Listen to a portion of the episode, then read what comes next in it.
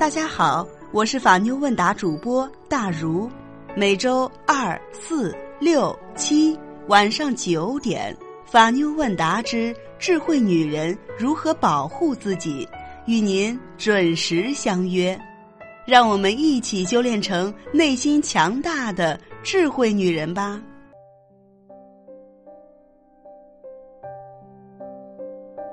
今天的主题是非法同居怎么判？新旧婚姻法规定有别。当社会和经济的发展越来越快，人们的生活越来越好，有一些人也越来越爱尝试新事物，非法同居的现象也频频增长。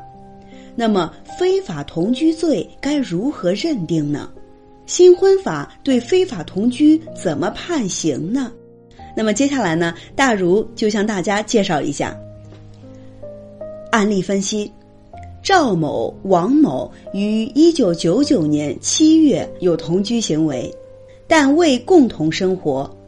一九九九年十一月，双方按照民间风俗举行了婚礼仪式，于二零零零年三月生有一女孩。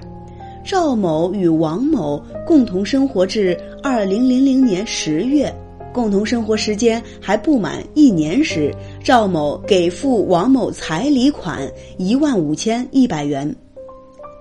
二零零零年十一月，王某起诉到法院，要求与赵某解除非法同居关系，非婚生女孩由王某抚养，赵某每月给付子女抚养费一百元。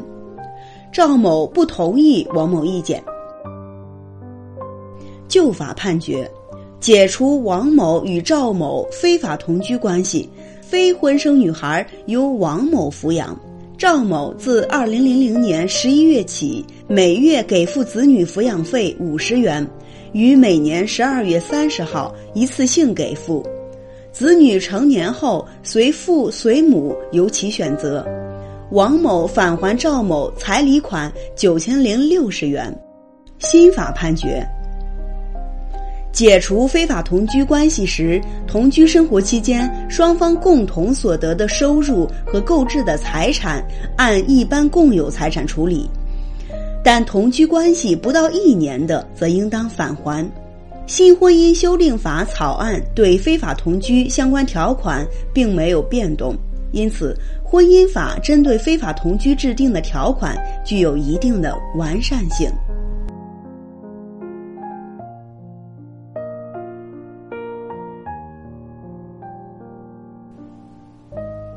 一、非法同居罪的认定。关于非法同居罪的认定，根据我国婚姻法的相关规定，具体包括以下几方面的内容：一。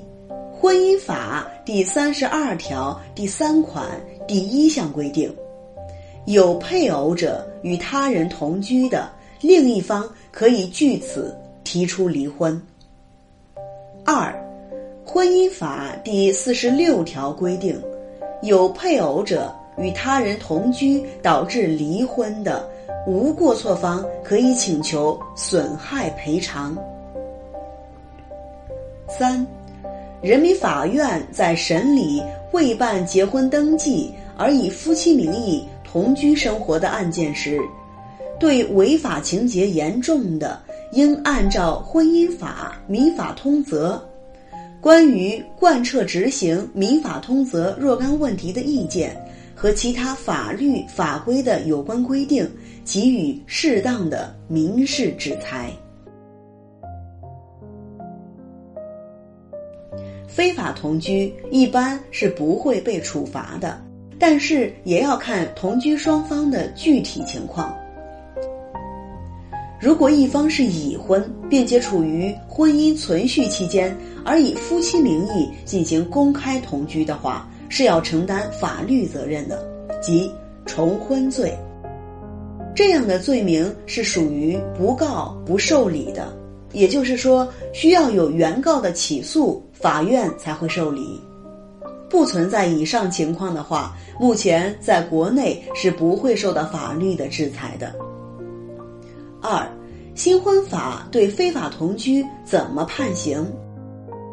一、未办理结婚登记而以夫妻名义同居生活的男女，一方要求离婚或者解除同居关系的，经查确属非法同居关系的，应一律判决予以解除。二、法院审理非法同居关系的案件，如涉及非婚生子女抚养和财产分割问题，应一并予以解决。具体分割财产时，应照顾妇女、儿童的利益，考虑财产的实际情况和双方的过错程度，妥善解决。三。解除非法同居关系时，双方所生的非婚生子女由哪一方抚养？双方协商。协商不成时，应根据子女的利益和双方的具体情况判决。哺乳期内的子女，原则上应由女方抚养，如父方条件好，母方同意，也可由父方抚养。子女为已满十周岁未成年人的，应征求子女本人的意见。一方将未成年人的子女送养他人的，应征求另一方的同意。四、解除非法同居关系时，同居生活期间双方共同所得的收入和购置的财产，按一般共有财产分割。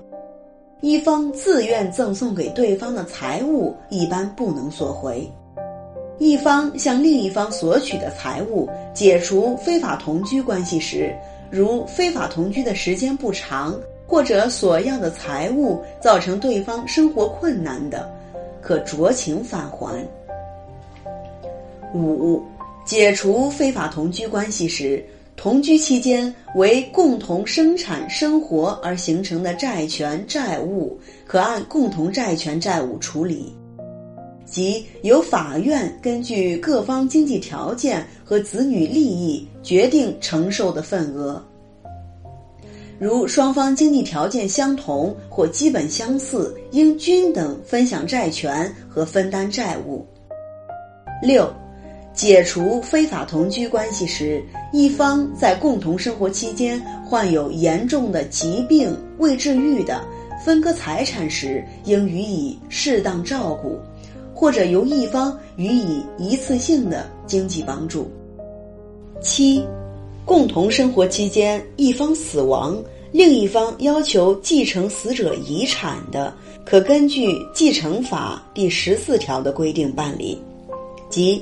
对继承人以外的依靠被继承人死者抚养的缺乏劳动能力又没有生活来源的人，或者承受人以外的对被承受人抚养较多的人，可以分给他们适当的遗产。八。法院在审理非法同居关系的案件时，对违法情况严重的，应按照婚姻法、民法通则和其他法律法规的有关规定，给予适当的民事制裁。非法同居涉及到的问题比较复杂，不仅可能引起民事制裁，还可能上升到刑事处罚。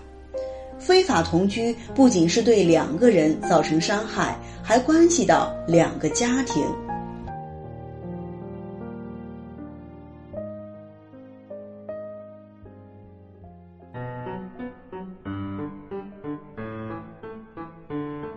好的，今天的智慧话题就到这里。如果您在情感中遇到任何问题，都可以在下方评论区留言，或者关注微信公众号。法妞问答，三分钟百分百语音回复您的法律问题。如果您想第一时间收听节目，一定记得点击订阅。您也可以添加大如的微信幺五五八八八七五三二零，有问题您也可以微信私聊我。